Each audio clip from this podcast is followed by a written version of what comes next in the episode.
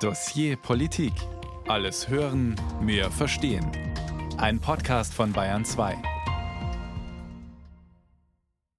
Belarus sieht aus wie ein großes Puzzlestück zwischen Polen im Westen und Russland im Osten. Aber natürlich gehören noch mehr Länder dazu, Litauen und Lettland im Norden. Und damit sind es also drei Nachbarländer, die Mitglied in der Europäischen Union sind.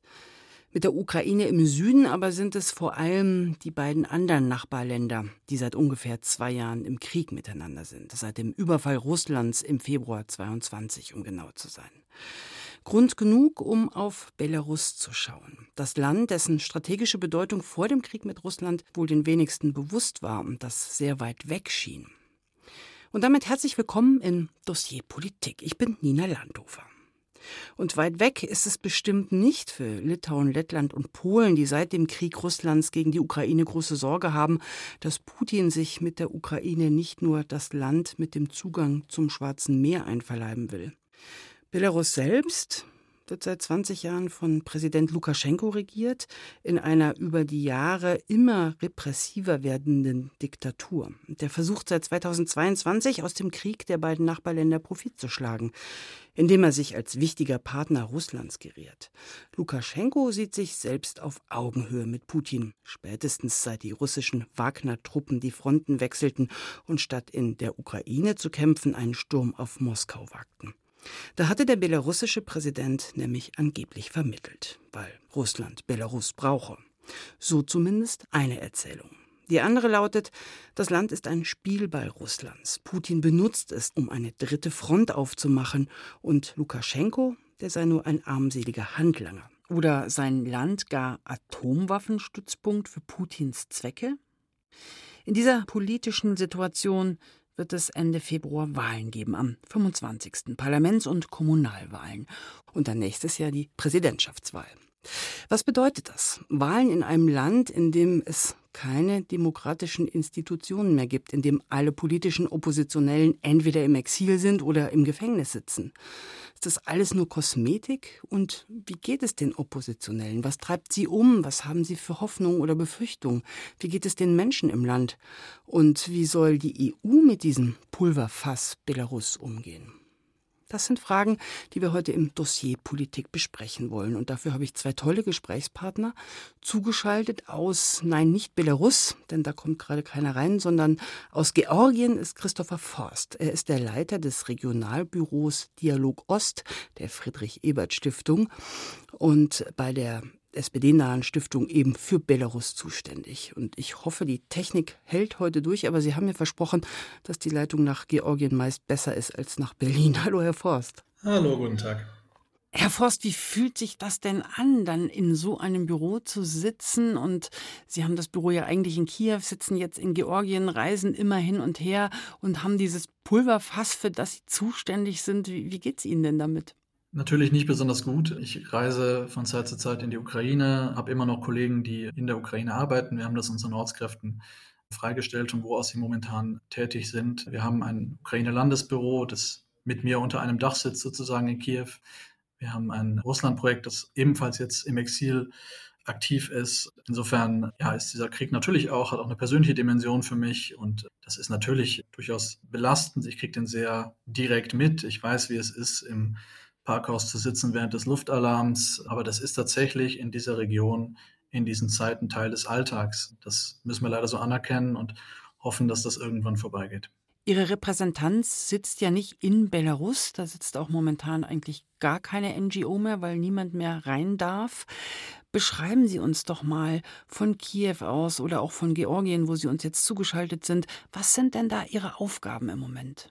Um Ihnen ein Beispiel zu geben, wir machen dieses Jahr hoffentlich eine Akademie zum Thema EU-Erweiterung in Brüssel oder wir hatten mal was zum Thema, wie arbeiten Journalistinnen im Exil, denn das ist im letzten Jahr zum Thema geworden. Das hat in ganz vielen Ländern leider die Menschen bewegt, äh, auch wenn das ein sehr außergewöhnliches Thema vielleicht in anderen Regionen sein mag. Also Themen, die äh, länderübergreifend relevant sind, versuchen wir zu besprechen und eben mit Menschen aus der Gesamtregion. Das ist so der Ansatz meines Büros, das ich leite. Schon 2020 wurde in Belarus das Wahlergebnis manipuliert. Es folgten heftige Proteste und seitdem eine Welle der Unterdrückung. Sie haben im Sommer 2020 die Leitung übernommen. Hätten Sie damals gedacht, dass die Proteste 2020 da so groß werden? Hätte ich nicht, hätte wohl keiner. Ich war natürlich, wie Sie sagen, auch noch neu. Das ist auch ein bisschen ein Vorteil, weil ich nicht den Blick von vor 2020 so stark mitgenommen habe, sondern mich auf die aktuelle Situation dann gleich konzentrieren konnte, finde ich. Aber kurzum, so wirklich erwartet hat das niemand, auch in Belarus selbst nicht, was da im August 2020 passiert ist. Was meinen Sie, warum war das ein Vorteil für Sie? Weil sich die politische Lage eben wirklich überschlagen hat und auch die Akteurslandschaft sich komplett neu herauskristallisiert hat. Also ich persönlich denke manchmal, es ist schon ganz gut, sich nicht so sehr mit dem Alten beschäftigt zu haben, um das Neue noch ein bisschen besser zu verstehen. Christopher Forst war das und im Laufe der Sendung werden wir noch viel mehr hören über dieses komplizierte Geflecht auch in der Region. Und nicht von weit weg zugeschaltet, sondern bei mir im Studio ist mein zweiter Studiogast, meine Kollegin Christine Hamel, eine langjährige Kennerin der Region. Sie reist immer wieder in den Osten Europas, hat viele, viele Kontakte in die unterschiedlichsten Länder. Hallo Christine. Hallo. Christine, du hast im Vorfeld mit ganz unterschiedlichen Menschen für dieses Dossier Politik gesprochen, mit Politikerinnen, Politikern im Exil, mit Künstlern, Künstlerinnen und Angehörigen von Inhaftierten. Und du hast uns heute Töne mitgebracht und kannst erzählen, wie es den Menschen dort geht. Wir wollen später auch genauer auf die Lage der Gefangenen eingehen, auch auf den Alltag in Belarus, aber starten wollen wir vielleicht tatsächlich mal mit deinen politischen Gesprächspartnern. Wen hast du denn da gesprochen? Also zum einen konnte ich mit Svetlana Tichanowskaja sprechen. Das ist die Führerin der belarussischen Opposition im Ausland. Sie versteht sich als rechtmäßige Vertreterin der Belarussen und ist im Dezember 2021 zu 18 Jahren Haft in Abwesenheit verurteilt worden. Sie lebt heute in Litauen. Zum anderen konnte ich mit Andrei Sanikow sprechen. Der war nach dem Fall der Sowjetunion für die atomare Abrüstung zuständig, ohne im Übrigen zu wissen, wie viele Sprengköpfe in Belarus lagern. Unter dem seit 1994 regierenden Alexander Lukaschenko war der heute knapp 70-jährige zwei Jahre Vize-Außenminister und er quittierte dann den Dienst, weil er sehr schnell begriffen hat, in welche Richtung Lukaschenko steuert. Wir wissen immer noch nichts über unsere Geschichte. Wir hatten sie in den späten 80er Jahren gerade wiederentdeckt, als wir fast demokratisch die Person gewählt haben, die zum Diktator wurde, zum Usurpator. Er hat uns unserer Geschichte beraubt, unserer Kultur, unserer Sprache und die Politik der Bolschewiki fortgesetzt nämlich die einer Russifizierung von Belarus. 2010 hat Andrei Sanikow selbst für das Präsidentenamt kandidiert und ist gegen Lukaschenko angetreten. Die Folge war dann seine Verhaftung und von einem Gericht in Minsk ist er wegen der Organisation von Massenunruhen verurteilt worden. Er saß zwei Jahre im Gefängnis, wurde begnadigt und inzwischen lebt er im Exil in Warschau. Da haben Sie ja was gemeinsam. Ne? Auch Tichanowskaja hat 2020 kandidiert gegen Lukaschenko. Ich will jetzt aber einmal noch so einen Schritt zurückgehen, weil Belarus ist ja auch ein Land der ehemaligen Sowjetunion. Und was wir immer wieder beobachten bei vielen dieser Länder, dass doch ähnliche Zerwürfnisse, Entwicklungen, Kämpfe um die Demokratie gibt.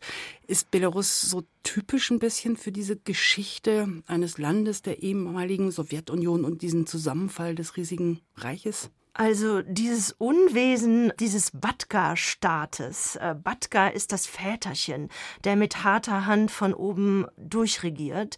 Das kennt man so vielleicht auch in Turkmenistan und in Usbekistan. Aber selbst in Russland waren die Entwicklungen dynamischer als in Belarus. In Belarus ist das Regime eigentlich seit 1994 nahezu erstarrt. Seitdem regiert Lukaschenko und seitdem regiert er mit Gefälligkeit gefälscht, also regiert er durch gefälschte Wahlen. Er hat schon 96 das Parlament aufgelöst. Er missbraucht seitdem seine Position und hat eigentlich ein totalitäres Herrschaftssystem ähm, geschaffen. Er sichert seine Macht mit Gewalt und Einschüchterung. Nicht ein Urnengang genügt seither demokratischen Anforderungen. Seine Gegner und Herausforderungen bringt er hinter Gitter. Und in keiner Volksvertretung sitzen Oppositionspolitiker, weder im Parlament noch in den Regionen, in den Städten oder Gemeinden. Und das gibt es eigentlich so nicht. Also es gibt selbst in Russland, wie gesagt, Russland hat mehr Regierungswechsel gesehen, die Ukraine sowieso. Und Putin regiert ja auch erst seit 2000. Im Jahr 2020, wir haben es eben schon angedeutet, gab es eben riesige Demonstrationen gegen Lukaschenko. Erzähl doch noch mal kurz, warum das so war und wie das dann weiterging mit den Demonstrationen. Ja, 2020 ist Svetlana Tichanowskaja äh, nur drei Wochen vor den Wahlen plötzlich zu einer Art Nationalheldin in Belarus geworden, als sie mit dem spontanen Frauentrio antrat. Die drei Frauen standen für drei populäre Politiker, die wieder nicht zur Wahl zugelassen worden waren. Svetlana Tichanowskaja hat ihren Mann in Anführungsstrichen ersetzt, den Blogger Sergei Tichanowski. Veronika Zepkalo ist für Valeri Zepkalo angetreten und Maria Kolersnikova hat anstelle von Viktor Babariko kandidiert. Durch diese Vereinigung dieser drei Teams haben diese Frauen eigentlich ein Maximum aus ihrer Wahlkampagne herausgeholt, weil sie die Zielgruppen aller drei Kandidaten erreicht haben. Und plötzlich war damit Belarus lebendig geworden und plötzlich gab es da irgendwie eine ungewohnte Dynamik. Plötzlich gab es wieder so etwas wie Politik im Land. Also es gab dann Demonstrationen, genau, aber wieso es gab dann, waren die dann nicht erfolgreich? Also trotz dieser Dynamik. Also die Demonstrationen wurden brutal niedergeschlagen. Das ist eigentlich der einzige Grund, warum die nicht erfolgreich waren. Die Demonstrationen waren friedlich. Wir erinnern uns alle an die Frauen in weißen Gewändern am Straßenrand, die Musik gemacht haben, die gesungen haben und dann hat Lukaschenko zum Äußersten gegriffen und hat mit Hilfe von russischen OMON-Truppen den ganzen Protest brutal zusammen und niedergeschlagen. Uh, Lukaschenko hat es 2020 geschafft, mit Brutalität und Putins Unterstützung politisch zu überleben. Er hat sich und sein Land dem Kreml verkauft. Das macht ihn aber nicht zu einer Geisel. Er selbst trifft die Entscheidungen. Wenn er an der Macht bleiben will, muss er jetzt den Kreml-Handlanger abgeben, denn eine andere Legitimation hat er nicht. Er hat sich selbst in diese Situation manövriert und zeigt sich bereit, Belarus Unabhängigkeit zu verkaufen und die Menschen zu opfern. Sein einziges Ziel dabei ist, an der Macht zu bleiben. Ja, Svetlana Tichanowskaja hat hier ganz klar gesagt, dass es eigentlich auch Lukaschenko nur um den eigenen Machterhalt geht. Seit dem Überfall Russlands auf die Ukraine und dem Krieg spielt Belarus ja tatsächlich mit dem Feuer, so scheint es. Also Belarus ist eines der wenigen Länder, die auf Seiten Putins stehen und liegt dabei ja eigentlich wie so ein Puffer zwischen dem Westen der EU und Russland. Hast du da auch mit deinen Gesprächspartnern drüber gesprochen? Ja, darüber habe ich mit Andrei Sanikow gesprochen, denn er ist am besten im Bilde, wohin es auch militärisch mit Belarus einfach geht. Belarus ist eine Geisel von Lukaschenko. Sein Traum war es immer, Nuklearwaffen zu besitzen. Er hat geweint, als 1996 die letzte Interkontinentalrakete aus Belarus verschwand. Ich beobachte die Situation gerade sehr genau. Noch sehe ich keine verlässlichen Informationen, dass die Nuklearwaffen bereits auf belarussischem Staatsgebiet stationiert sind. Da ist viel Bluff im Spiel. Die Vorbereitungen laufen weiter.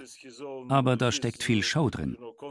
Lukaschenko betont immer wieder, ich werde über den Einsatz von Atomwaffen entscheiden. Neulich sagte er, Wladimir Putin und ich werden entscheiden, wann wir Atomwaffen einsetzen. Aber er wird keine Kontrolle über die russischen Nuklearwaffen erhalten. Putin und Lukaschenko hassen sich. Ja, ob Putin und Lukaschenko sich hassen, gut möglich. In jedem Fall gewährt Lukaschenko dem Kreml weitreichenden Einfluss im Land. Danke erstmal, Christina Hammel. Jetzt haben wir schon ganz viel gehört, viel Geopolitisches gehört.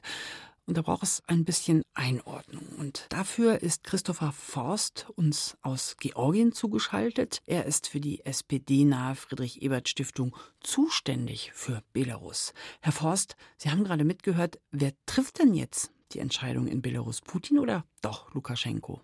Also kurz gefasst doch noch Lukaschenko, der sich aber seinen Entscheidungsspielraum deutlich verkleinert hat. Es gibt mittlerweile eine ganze Reihe von Leuten, die sagen, Belarus ist schon nicht mehr souverän. Das würde ich so nicht unterschreiben als Politikwissenschaftler. Die Entscheidungsgewalt liegt schon noch bei den Regierenden, sprich in allererster Linie bei Lukaschenko selber.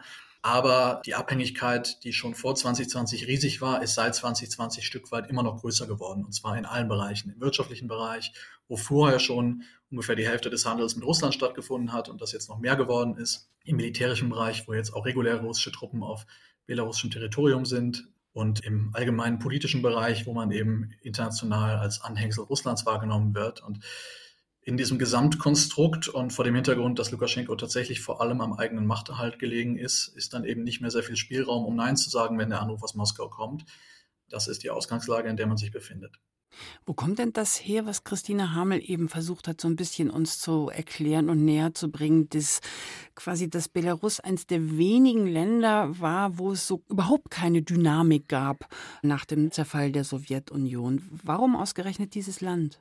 Also ich versuche jetzt mal nicht zu weit in die Geschichte zurückzugehen, sondern beziehe mich mal vor allen Dingen auf Lukaschenkos Kampagne 94, auf die Zeit 1996 und auf das, was danach kam. Und wenn man sich das anschaut, dann sind es vor allen Dingen zwei Dinge, nämlich das Versprechen Lukaschenkos, es wird Stabilität geben, wir werden nicht in das Chaos verfallen, das wir sonst sehen in der Region. Und außerdem auch das Sozialstaatsversprechen Lukaschenkos, dass er gesagt hat, wir werden immer eine Mindestsicherung im sozialstaatlichen Bereich haben. Und nicht so dastehen, wie das teilweise beispielsweise in der Ukraine, die dann auch vor allem später, wenn es um das Thema Chaos im Land ging, immer wieder als Negativbeispiel herangezogen wurde, bis heute zu, die da immer äh, eben die Gegenposition darstelle. Wir versuchen, ein, eine gewisse Grundsicherung zu halten. Ihr könnt in Frieden leben, ein bescheidenes, vernünftiges Leben und dafür müsst ihr akzeptieren, dass ihr kein Mitspracherecht habt. Und wenn ihr das nicht akzeptiert, dann landet ihr im Gefängnis und müsst im Zweifelsfall auch mit Folter rechnen.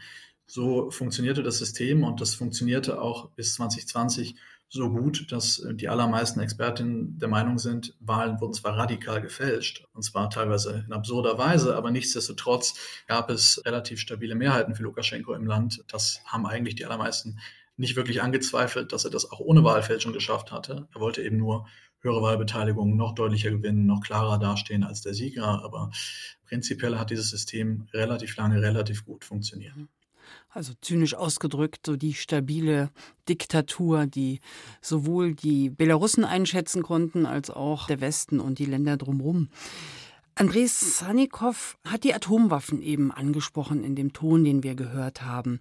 Wie schätzen Sie denn da die Lage ein? Ich halte das Thema ehrlich gesagt für nicht ganz so wichtig, wie es manchmal in medialen Berichterstattung erscheint. Das ist natürlich was, was uns Sorge bereitet. Wie Andreas Sanikow richtig gesagt hat, ist gar nicht bis heute zu nicht so hundertprozentig klar, was da eigentlich passiert ist mit der Verlagerung der taktischen Nuklearwaffen. Russland muss keine taktischen Nuklearwaffen an die EU-Außengrenze verlegen. Die Reichweiten der vorhandenen Kapazitäten sind groß genug, um auch im Zweifelsfall uns so zu treffen. Da muss man nicht unbedingt dahin gehen, wo man hingegangen ist. Aber es ist eben eine zusätzliche Drohgebärde und nochmal ein Zeichen von Stärke aus belarussischer Sicht. Der Verteidigungsminister der belarussische hat gerade kürzlich nochmal von einem Garant für die kollektive Sicherheit des Unionsstaates durch die Verlagerung der taktischen Nuklearwaffen gesprochen. Und das ist jetzt auch so ein bisschen die Erzählung, die man versucht, da dem Volk auch weiterzugeben, dass man also Sicherheit schafft, weil ein Angriff unwahrscheinlicher wird, weil das bedrohliche Polen, das immer wieder in den belarussischen Staatsmedien als so der Hauptfeind dieser Tage skizziert wird, eigentlich planen würde, die NATO anzustacheln, damit es einen Angriff auf Belarus und vielleicht auch Russland gibt und dass man dadurch zusätzliche Sicherheit generiert. Ich kann aber sagen, dass zumindest in diesem Bereich das, was wir so an Umfragen haben, ich werde vielleicht im Laufe des Gesprächs noch ein paar Mal Umfragen zitieren, auch wenn die natürlich in einem autoritären Staat mit großer Vorsicht zu sehen sind. Aber die eine oder andere Tendenz lässt sich sehen. Und wenn wir auf taktische Nuklearwaffen blicken, dann sind immer noch in den letzten Umfragen, die wir haben, 67 Prozent der Menschen eher dagegen. Das sind weniger als vor zwei Jahren, aber nichtsdestotrotz ist das kein populäres Thema und kein Punkt, den man da gewinnen kann. Aber es ist wohl was, was man eher macht, um, um Moskau zu gefallen und um eben auch Geschlossenheit zu suggerieren. Warum ist das denn so? Warum sind die Belarusinnen und Belarussen eigentlich eher dagegen? Das ist generell sehr interessant, wenn man sich, ich beziehe mich auch ein bisschen auf Umfragen vor 2020, weil die vielleicht noch ein bisschen belastbarer sind. Äh, wenn man sich das so anschaut, Belarus hat aufgrund seiner Geschichte im Zweiten Weltkrieg, wo es eines der am stärksten getroffenen Länder war und auch so der Selbsterzählung, die man sich so über die Jahre aufgebaut hat, haben sich immer als besonders friedliebendes Land gesehen. Und das heißt auch, dass heutzutage auch in allen Umfragen, die sich darauf beziehen, inwiefern Belarus selber in Kriegen aktiv werden soll, Beispielsweise sollen belarussische Truppen zur Unterstützung von Russland in der Ukraine eingesetzt werden. Da sind nur zwei Prozent dafür. In all diesen Umfragen ist es so, dass die Mehrheit sich eben weiter als friedliebend sieht. Frage eines steigenden Militärbudgets sind ganz wenige eigentlich dafür, dass das im Vergleich mit anderen Ressorts steigt, passiert trotzdem. Und auch die Frage der Wagner-Truppen im Land ist nicht sehr populär im Land. Alles, was damit zu tun hat, ob Belarus selbst sich an einem Krieg beteiligt, wo man das nicht mehr wegdiskutieren kann, das ist äußerst unpopulär. Das heißt aber nicht, dass man deswegen in der belarussischen Bevölkerung überwiegend komplett kritisch gegenüber dem russischen Eingreifen in der Ukraine steht. Das ist wichtig auseinander zu dividieren und manchmal schwer zu verstehen. Das heißt also, muss sich Lukaschenko vielleicht doch ein bisschen Sorgen machen, wenn er quasi noch mehr mit dem Säbel rasselt und noch mehr auf Seiten Putins mitmischt, dass dann doch die Bevölkerung sich versucht, so ein bisschen gegen ihn aufzulehnen, weil die das eigentlich gar nicht wollen?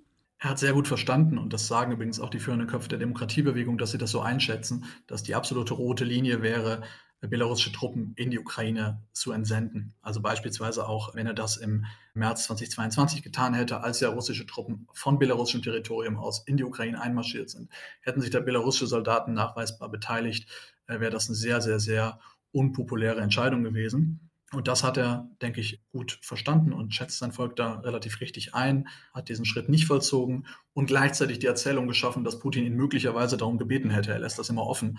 Viele und auch ich gehen davon aus, dass diese Bitte auch sowieso nie kam, aber das ist natürlich politisch genehm, das so darzustellen. Wenn tatsächlich das irgendwann mal passieren sollte, dann ist es schon so, dass der Unmut sehr, sehr deutlich steigen dürfte. Andererseits sehen wir aber Repressionen im Land, die so heftig sind, dass es trotzdem schwer ist, sich nochmal vorzustellen, dass wir eine Situation wie im August 2020 sehen. Das muss man ehrlicherweise auch eingestehen. Das sagt Christopher Forst im Dossier Politik. Und jetzt haben wir so ein bisschen die großen politischen Linien angerissen und waren aber auch schon so ein bisschen bei der innenpolitischen Lage, die ich jetzt noch mal so ein bisschen vertiefen möchte mit Christina Hammel. Am 25. Februar finden nämlich die Kommunal- und Parlamentswahlen statt. Die Frage ist halt nur nach dem, was wir jetzt auch gehört haben, ist das nicht alles nur Kosmetik? Also bei den Massenprotesten gegen die gefälschte Wahl vor knapp vier Jahren, da wurden mehr als 35.000 Menschen festgenommen und viele dann auch in Haft gefoltert. Oder sie haben eben das Land verlassen, wie Svetlana Tichanowskaja und Andrei Sanikow, die uns Christine Hamel eben vorgestellt hat. Führende Vertreter und Vertreterinnen der Opposition sind im Exil und fordern deswegen auch, die Wahl zu boykottieren. Christine, alle deine Gesprächspartnerinnen und Gesprächspartner haben jemanden in der Familie oder im Freundeskreis, der inhaftiert ist, hast du mir erzählt. Erzähl doch mal, wie ist die Situation? Mit wem hast du da noch gesprochen? Ja, Belarus ist tatsächlich ein Land im Aufruhr. Natürlich nicht auf den Straßen, aber untereinander sind die Menschen sehr aufgebracht, denn das Regime greift total tyrannisch durch und die Stimmung ist geprägt von Durchsuchungen. Tatjana Chomic ist die Schwester der Aktivistin und Musikerin Maria Kolesnikova. Sie ist die Repräsentantin für politische Gefangene des belarussischen Koordinierungsrates. Und wir können ja mal hören, was sie zu den Haftbedingungen ihrer Schwester gesagt hat. Like a direct contact, the last one, it was in the middle of February 2023. Zum letzten Mal hatte ich direkten Kontakt zu meiner Schwester Mitte Februar 2023. Fast ein Jahr ist vergangen, seitdem ich einen Brief von ihr bekommen habe. Seitdem ist Maria isoliert worden. Selbst Anwälte konnten nicht mehr zu ihr. Immer wenn sie versuchen, sie zu besuchen, heißt es, dass Maria keinen Antrag gestellt habe, um ihren Anwalt zu sehen. Wann immer wir uns an die Behörden oder das Innenministerium gewandt haben mit der Frage, wie die Haftbedingungen von Maria aussehen, haben sie geantwortet, dass Maria uns nicht schreibe, weil sie das nicht will. Sie ruft nicht an, weil sie das nicht will. Sie will weder ihren Anwalt sehen noch ihre Verwandten. Das ist natürlich eine Lüge. Das sind eindrückliche Töne, die du da mitgebracht hast und so ein bisschen exemplarisch für die vielen anderen Fälle. Christine, die Situation scheint ja immer schlimmer zu werden und auch die Exilpolitikerin Svetlana Tichanowskaja, die wir eben schon erwähnt und gehört hatten, die hat auch Angehörige in Gefangenschaft, hast du erzählt. Ja, ihr Mann, der Blogger und Politaktivist Sergei Tichanowski, ist auch in Haft. My husband has been in prison for almost four years already. Mein Mann ist jetzt schon fast vier Jahre in Gefangenschaft. Seit März 2023 wird er vollkommen isoliert gehalten, ohne jegliche Kommunikation nach außen. Ich weiß überhaupt nicht, wie es ihm geht. Sein Anwalt in Belarus darf ihn nicht besuchen. Die Briefe werden nicht überstellt und meine Tochter, die ihm immer Briefe schickt, fragt mich immer, warum Papa ihr nicht antwortet. Seit einem Jahr weiß ich nicht, ob er lebt, wie es ihm geht, in welcher Verfassung er ist. Tatsächlich weiß ich gar nichts. Ich habe Svetlana Tichanowskaja dann auch gefragt, ob es Auswirkungen auf die Haftbedingungen ihres Mannes hat, was sie im Ausland zum Beispiel sagt. Mir ist klar, dass das Regime versuchen kann, sich an meinem Mann für meine Arbeit für ein freies Belarus zu rächen. Aber ich weiß auch, dass mein Mann will, dass ich weitermache, egal was es kostet. Wir müssen unsere Stimme für die erheben, die mundtot gemacht wurden. Wir dürfen sie nicht allein lassen. Es ist also wirklich schwierig, auch für diejenigen, die im Exil im Ausland sind, irgendwie aktiv sich noch in die Politik einzumischen, weil sich eben das Regime offensichtlich sofort Recht an Freunden und an Familie und die quasi als Geiseln im Gefängnis nimmt. Was aber bedeutet das für die anstehenden Kommunal- und Parlamentswahlen am 25. Februar? Christopher Forst ist für die SPD-nahe Friedrich-Ebert-Stiftung zuständig für Belarus. Herr Forst, wenn die politische Opposition in Haft oder im Exil ist, warum braucht es dann überhaupt Wahlen in Belarus? Könnte Lukaschenko nicht einfach durchregieren? Lassen Sie mich erstmal nochmal erzählen, dass es vor zwei Wochen eine neue Eskalationsstufe gab mit Razzien bei Familien äh, politischer Gefangener, also bereits verurteilter politischer Gefangener und auch von Exil Figuren, Hausbesuche bei über 200 Personen, Einschüchterungen, Verhaftungen, vereinzelt auch den Versuch, sie zurückkehr ins Land zu bewegen, also diejenigen, die außerhalb des Landes sind. Das ist also ein sehr reales Problem. Ähm, das Ziel war, die Unterstützungsstrukturen für politische Gefangene zu zerschlagen. Das macht uns auch große Sorgen. Da geht es beispielsweise um Essenslieferungen ins Gefängnis, die durch Spenden gewährleistet wurden. Es machen sich ja auch deutsche Parlamentarier zum Beispiel stark dafür, dass die Häftlinge ähm, versorgt werden. Und das versucht man damit zu unterbinden. Und das ist natürlich durchaus dramatisch. Deswegen würde ich das gerne kurz vorab erzählen. Das hat aus meiner Sicht mit Vorwahlaktivismus zu tun, dass man Lukaschenko gleich mal von Seiten der Sicherheitsdienste versucht zu zeigen, man ist da und gewährleistet auch die Sicherheit am Wahltag und auch damit der Diaspora zu zeigen, dass sie selbst in dem Feld nichts mehr leisten kann. Das zeigt so ein bisschen, wie die Situation im Allgemeinen ist. Zu den Wahlen. Die sind eigentlich traditionell unbedeutend, aber sie sind ein Mammuttest diesmal für das Regime. Es gibt diesen Single Voting Day. Das bedeutet, bei den Lokalwahlen muss man über 12.500 Mandate vergeben. Im Parlament hat man dann nochmal deutlich über 100, die man vergeben muss. Dazu muss man die Wahlkommissionsmitglieder mitzählen, die man finden muss, die dafür sorgen, dass die Wahlen auch so stattfinden können, wie sich das Regime das wünscht. Das sind nochmal über 57.000 Leute. Das heißt, es ist ein Mammuttest, was die äh, Stabilität auch so ein bisschen angeht und ich glaube auch ein bisschen gewollter Test. Äh, man blickt schon mal auf die Präsidentschaftswahl im nächsten Jahr und guckt, wie gut man es eigentlich schafft, alles unter Kontrolle zu halten vermutlich ganz gut, aber es kann natürlich immer mal wieder, zumindest auf lokaler Ebene, doch den einen oder anderen Ausrutscher geben, wo mal was offensichtlich falsch gezählt wird und so weiter und so fort. Zweitens, die Wahlen sind auch ein Test für die Demokratiebewegung mit Blick auf das nächste Jahr. Die Frage der Legitimation Svetlana Tichanowskaja steht an. Die ist 2020 vermeintlich von einer Mehrheit der Belarusinnen gewählt worden.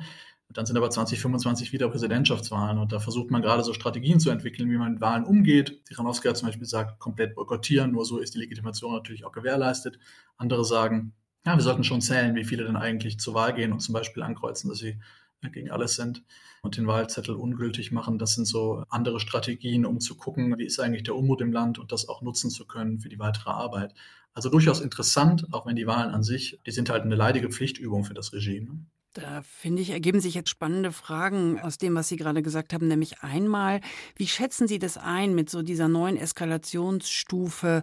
Wird sich so eine Opposition eben auch im Exil einschüchtern lassen? Also wird das wohl Erfolg haben, vermuten Sie? Naja, das eine ist, dass es natürlich persönliche Sorgen gibt bei dem einen oder anderen. Um noch ein Beispiel zu geben, 20 hochrangige politische Analysten, wie Sie sich vorstellen können, kenne ich die meisten von denen ganz gut, sind kürzlich als Extremisten eingestuft worden. Da sind Drohnenverfahren gegen sie in Abwesenheit. Die machen sich natürlich schon Gedanken, wie sieht es mit unseren Verwandten im Land aus. Ne? Das sind nicht die hochrangigen Politiker, sondern das sind eben Analysten. Aber da kann es schon sein, dass der eine oder andere auch mal noch mal ein bisschen mehr nachdenkt, was er sagt. Das stimmt. Ja, gleichzeitig muss man aber sagen, die, die sich im Ausland dafür entschieden haben, das weiter zu betreiben, die haben meistens auch eine sehr hohe Motivation. Die stehen eher vor dem Problem, dass sie mit der Zeit nicht mehr so richtig eben das Gefühl dafür haben, was eigentlich in Belarus passiert und damit umzugehen. Das ist eher das größere Problem, dass diejenigen, die sich im Exil einsetzen haben und das wird mit der Zeit immer größer. Hm. Sie haben dann eben auch noch was anderes Spannendes gesagt, nämlich ich habe da so ein bisschen rausgehört, dass sich eigentlich die Exilopposition gar nicht so ganz einig ist, wer denn jetzt eigentlich die legitimen Vertreter sind und wie es vielleicht auch strategisch weitergehen kann. Habe ich Sie da falsch interpretiert? Nee, das haben Sie nicht. Das ist letztlich eine immer weiter schwelende Debatte, wer da wie äh, was zu sagen hat. Äh, Svetlana Tichanowskaja wird von sehr, sehr vielen, von den allermeisten als die äh, Galionsfigur der Wahlen 2020 und diejenige, auf die sich dann am Ende alle, wie schon beschrieben wurde, einigen konnten und die dann eben überrascht hat, die wird von den allermeisten als solche anerkannt. Aber nichtsdestotrotz, wie gesagt, das sind fünf Jahre zwischen zwei Wahlen. Was passiert nach 2025? Das ist ehrlich gesagt einfach komplett unklar. Und zweitens gibt es auch jetzt schon und auch schon seit zwei, drei Jahren immer lauter werdende Stimmen, die sagen, ja, das ist schön, dass das 2020 so war, aber ähm, wir leisten hier auch große Arbeit und wir wollen auch was zu sagen haben und repräsentiert werden. Und wir wollen auch dafür sorgen, dass es eine mehr oder weniger demokratische Kontrolle dessen gibt, was Svetlana Tichanowskaja und das von ihr gebildete Übergangskabinett machen. Dafür gibt es den sogenannten Koordinationsrat der Demokratiebewegung. Der funktioniert aber nicht so wirklich. Und dann gibt es noch eine ganze Reihe anderer Initiativen, die so ein bisschen ihr Ding machen und sich nicht ganz so diesem Umbrella unterordnen wollen. Das ist schon ein bisschen komplizierter, als es auf den ersten Blick aussieht. Nichtsdestotrotz natürlich eint alles ein bisschen das Ziel, nicht nur ein bisschen, sondern sehr, sehr, sehr das Ziel, den demokratischen Weg zu beschreiten und Belarus auf diesen demokratischen Weg zu führen und das auch weiter aus dem Exil zu tun. Muss man aus europäischer Sicht Belarus dann abschreiben? Das sollte man auf gar keinen Fall tun. Das wird Sie nicht überraschen, dass ich das so sage. Belarus ist ein Nachbar der Europäischen Union, ist ein über viele, viele Jahre im Grunde europäisches Land. Das abzuschreiben und auch als Peripherie abzutun, wäre aus meiner Sicht vollkommen verkehrt. Aber es ist so, dass die Europäische Union genauso und noch stärker fast als die im Exil befindlichen äh, belarussischen Akteure natürlich die Situation im Land nur begrenzt akut beeinflussen kann. Man muss dann sehr langen Atem haben, versuchen, so diesen Geist von 2020 jetzt nicht vollkommen sterben zu lassen. Es war durchaus beeindruckend, wie die Zivilgesellschaft sich 2020 engagiert hat, wie viele Organisationen da aus dem Boden geschossen sind und das weiter mitzunehmen und zu hoffen, dass das dafür sorgt, dass das irgendwann Früchte trägt, äh, dass sich Belarus wandelt. Das ist natürlich äh, nach wie vor der Ansatz und andere Dinge wie Sanktionen zum Beispiel sind ja verhängt worden. Da hat man getan, was man tun konnte. Da hat man nur sehr begrenzte Hebel. Aber da jetzt äh, komplett aufzugeben, das wäre völlig falsch. Immer weiter hinschauen, das ist das Wichtigste. Sagt Christopher Forst von der Friedrich-Ebert-Stiftung. Und Sie haben es gerade schon angesprochen, die Zivilgesellschaft, die natürlich auch wichtig ist, die zum Funktionieren eines Landes, zum Aufbau einer Demokratie und zum politischen Wechsel immer dazugehört. Und ich möchte jetzt noch mal schnell zu Christine Hamel überleiten. Christine, du hast auch mit vielen Menschen gesprochen vor Ort oder die noch Verwandte vor Ort haben, teilweise auch im Land sind noch. Wie geht es ihnen? Wie lebt es sich in Belarus? Ja, ich konnte mit einem Künstler in Minsk telefonieren und er hat erzählt, dass die Gesellschaft zurzeit in Angst und Verzweiflung erstarre. Verlage, Theater, Galerien sind alle geschlossen oder sie sind der sowjetischen Vergangenheit wieder verhaftet und er sagt, das größte Problem sind eigentlich die immer noch sowjetisch geprägten Werte, und dass Belarus schon seit 30 Jahren in einer Welt lebt, die als postsowjetisch charakterisiert wird, dass die Sowjetunion aber nur 70 Jahre existiert hat und de facto bedeutet das jetzt, dass Belarus schon 100 Jahre in der Sowjetunion lebt und es gehe immer noch darum, diese sowjetische Mentalität abzuschütteln. Es war ein Künstler, mit dem du gesprochen hast, und es hat tatsächlich auch einen Grund, warum wir ihn hier nicht im O-Ton hören, weil es ihm nämlich zu gefährlich war, weil er seine Familie nicht gefährden wollte. Was hast du sonst noch so für Stimmen mitgenommen bei deiner Recherche? Also die Menschen sind alle frustriert und verdüstert. Das ist eigentlich so die allgemeine Stimmung im Moment. Die Frage ist, ob die demokratische Opposition im Ausland tatsächlich Einfluss in die Zivilgesellschaft oder in die Gesellschaft in Belarus noch hat. Andrei Sannikov sagt eigentlich Nein. Belarus ist auf einem sehr gefährlichen Weg. Es wird militärisch vollständig von Russland kontrolliert. Das ist vor allem auch für Europa gefährlich. Belarus wurde schließlich als Sprungbrett genutzt, um die Ukraine anzugreifen. Putin kontrolliert inzwischen alles in Belarus. Die finanzielle Lage ist katastrophal, die Wirtschaft steht schlecht da. Lukaschenko versucht, alles Belarussische zu zerstören. Aber unsere Kultur wird immer stärker, trotz aller Russifizierung. Christopher Forst, als Leiter des Büros, das für Belarus zuständig ist, der Ebert Stiftung, ist es ja auch Ihre Aufgabe, zivilgesellschaftlich in das Land hineinzuwirken. Was machen Sie denn normalerweise in solchen Ländern und was geht jetzt eben einfach auch nicht mehr?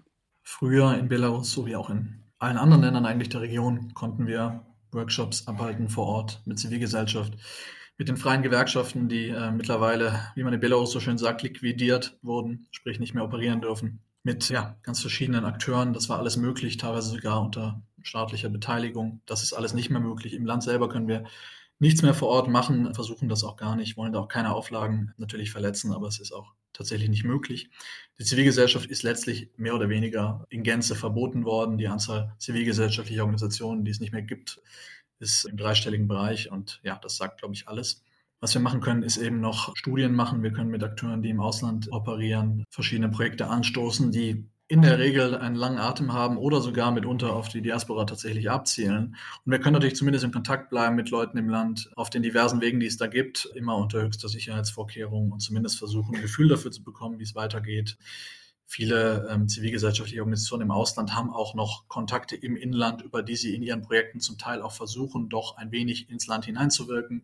Auch die politischen Akteure haben natürlich Kontakte noch im Inland, aber das ist alles sehr, sehr unter der Hand, sehr, sehr wenig offiziell und äh, entsprechend auch mit sehr, sehr geringem Output, wenn wir ehrlich sind. Da machen wir uns auch nichts vor. Da braucht man einen langen Atem, wie gesagt. Und im nächsten Jahr sind die nächsten Präsidentschaftswahlen. Dann gucken wir, wie sich das Land danach gestaltet. Viel zu erwarten ist momentan wahrscheinlich nicht, aber nichtsdestotrotz bleibt einem nur, da immer weiter voranzuschauen und zu gucken, äh, ob sich da vielleicht doch noch ein Momentum ergibt, ob unter Lukaschenko oder unter einer neuen Führung.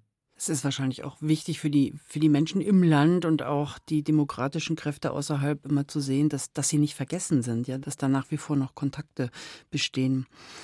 Andrei Sanikow hatte eben gesagt, die Wirtschaft steht schlecht da. Sehen Sie das denn genauso? Haben Sie da Daten zu? Ja, ich würde sagen, es gibt ein bisschen Mixed Findings bezüglich der wirtschaftlichen Entwicklung. Ich versuche nochmal ein paar Umfragen äh, zu zitieren oder zumindest eine kurz erwähnt. Also entweder beziehe ich mich hier auf unsere eigenen oder auf Daten, die die Organisation Chatham House äh, vorliegen hat. Und das ist immer mit großer Vorsicht zu genießen, was man so an Umfragen stellt. 42 Prozent sagen, die Wirtschaftspolitik geht eher in die falsche Richtung. 37 Prozent sagen eher in die richtige. Wir haben gerade eine neue, noch nicht veröffentlichte Studie, die zeigt, dass durchaus einen großen Reformwillen, aber eben auch immer noch Sympathien für dieses Stabilitätsversprechen und nicht so richtig das Gefühl einer existenziellen ökonomischen Bedrohung. Natürlich ist der Handel mit Europa, vor allen Dingen auch der mit der Ukraine übrigens, die äh, lange Zeit der zweitwichtigste Handelspartner war, weitestgehend weggefallen. Natürlich haben die Sanktionen ihren Einfluss, aber durch die immer stärkere Anbindung an Russland hat man es doch geschafft, vieles zu substituieren. China ist auch ein äh, immer wichtiger gewordener Handelspartner. Es ist, wie gesagt, so ein bisschen Mixed Findings. Reallöhne stagnieren, entwickeln sich nicht so, wie man gehofft hat. Das Bruttoinlandsprodukt ist 3,8 Prozent gestiegen, nachdem es zuvor aber zurückgegangen war. Es ist trotzdem besser, als man befürchtet hatte.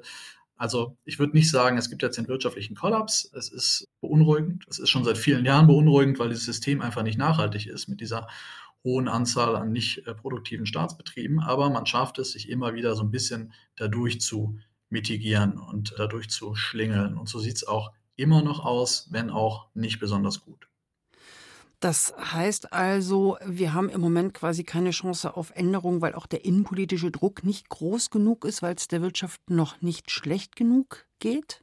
Das ist sicherlich einer der Aspekte. Ich will noch mal erwähnen, dass selbst wenn der innenpolitische ja, Druck nennen Sie das, aber selbst wenn die öffentliche Meinung sehr, sehr klar wäre, dann wären die Repressionen dennoch so, dass solange Lukaschenko die Kontrolle über seinen Staatsapparat nicht verliert, das immer noch sehr, sehr schwer wäre, sich vorzustellen, dass es zu einem Wandel kommt. Aber tatsächlich, der Unmut ist nicht so, wie man das vielleicht mitunter von Stimmen aus dem Umfeld der Demokratiebewegung hört, es ist eine polarisierte Gesellschaft, trotzdem eine, auch wenn das vielleicht wie Widerspruch klingt, weniger politisierte als 2020. Viele sind ein Stück weit desillusioniert und das spielt natürlich dem Regime auch in die Karten.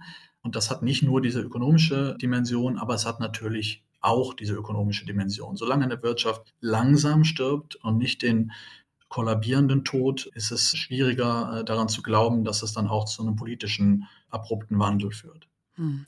Ist das denn dann vielleicht trotzdem so ein Hebel, an dem die EU ansetzen könnte?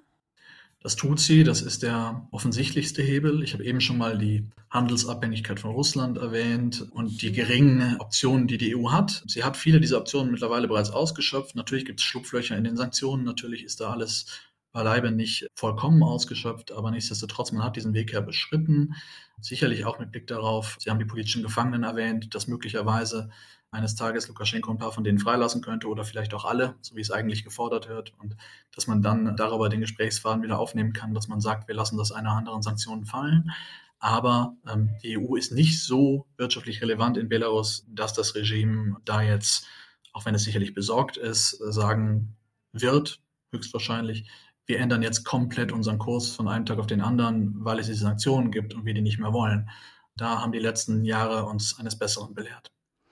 Sie haben eben schon ein bisschen erzählt, wie schwierig das jetzt auch für Stiftungen und andere NGOs ist, gerade irgendwie aktiv sich zu beteiligen oder mit Menschen in Kontakt zu sein, die die demokratischen Kräfte fördern. Es gibt ja auch immer mal wieder so TikTok-Kanäle zum Beispiel von, von Künstlerinnen, Kulturwissenschaftlern, Übersetzerinnen oder die journalistische News-Plattform Decoder.org zum Beispiel, wo belarussische und russische Wissenschaftler die Möglichkeit haben, Dinge mal einzuordnen. Kommt denn sowas überhaupt im Land an? Also ist das vielleicht ein Weg, immer und immer wieder doch ins Land hineinzuwirken? Oder was würden Sie sich wünschen, wenn Sie, wenn Sie einen Wunsch frei hätten, wo man den Schwerpunkt, den Fokus hin verlegen sollte? Also natürlich sollte man unabhängige Medien weiter fördern. TikTok-Kanäle sind tatsächlich ein ganz gutes Beispiel, weil die noch etwas seltener von den Einschränkungen betroffen sind als andere Medien, äh, wenn man das denn als Medium bezeichnen möchte. Also das ist tatsächlich ein gutes Beispiel. Es ist so, dass unabhängige Medien im klassischen Sinne weitestgehend nicht mehr publiziert werden können in Belarus. Selbst Telegram-Kanälen unabhängiger Medienportale zu folgen, kann äh, zu Inhaftierungen führen, wenn das Handy beispielsweise stichprobenartig untersucht wird. Das heißt, es ist natürlich sehr schwierig, auf diese Informationen zuzugreifen. Trotzdem zeigen Erhebungen, es tun immer noch relativ viele Menschen. Natürlich sind die Staatsmedien mehr verbreitet, aber es tun immer noch viele Menschen. Es ist ein guter Ansatz, das weiter zu fördern, äh, weil es auch eine große Korrelation gibt damit, folge ich eher unabhängigen Medien oder folge ich den Staatsmedien und was habe ich dann für Gedanken über die Politik des Regimes und auch über die außenpolitischen Umstände, den Krieg in der Ukraine und so weiter und so fort. Also unabhängige Medien sind wichtig, auch in so einer Situation, auch wenn sie vor allen Dingen aus Vilnius, zum Teil aus Warschau und so weiter operieren müssen. Unabhängige Medien, das ist das Plädoyer, müssen gefördert werden. Und es gibt ja auch eine Reihe von belarussischen Journalistinnen und Journalisten, die auch in Deutschland beispielsweise sind oder die erst in der Ukraine waren und jetzt hier sitzen. Christine, du hast auch viel mit Menschen geredet. Was wäre denn so dein Wunsch oder deine Idee, wie man jetzt am besten in Kontakt bleibt und ähm, die Menschen irgendwie unterstützt? Also mein großer Wunsch wäre, dass Belarus nicht so in den Schatten der Aufmerksamkeit gerät. Belarus steht leider im Schatten der Ukraine, aber es müsste viel mehr präsent sein in unseren Medien auch. Das wäre, glaube ich, auch sehr wichtig für die ganzen Gefangenen im Land. Also es sind mehr als 1500 politische Gefangene noch zurzeit und man muss die einfach irgendwie im Blick behalten und dieses Projekt Stimmen aus Belarus ist ein ganz wunderbares wunderbares Projekt, in dem eben diese ganzen Menschen eine Stimme bekommen. Christine Hammel, ganz, ganz vielen Dank für deine vielen Recherchen, auch für deine vielen Gespräche mit den Menschen in Belarus und auch im Exil. Und ganz, ganz herzlichen Dank auch an Christopher Forst, den Leiter des Regionalbüros Dialog Ost, der SPD-nahen Friedrich-Ebert-Stiftung. Wir haben viel gehört heute darüber, wie es geopolitisch ist, wie schwierig es für Belarus ist, aber auch ein bisschen, dass es vielleicht oft Säbelrasseln ist und man vielleicht EU-seitig nicht alles ganz so ernst nehmen muss. Was ich aber vor allem mitnehme, sowohl von Christopher Forst als auch von Christine Hamel, ist, man braucht einen langen Atem und darf nicht aufhören, auf dieses Land zu gucken, was wir mit diesem Dossier hier heute auch getan haben.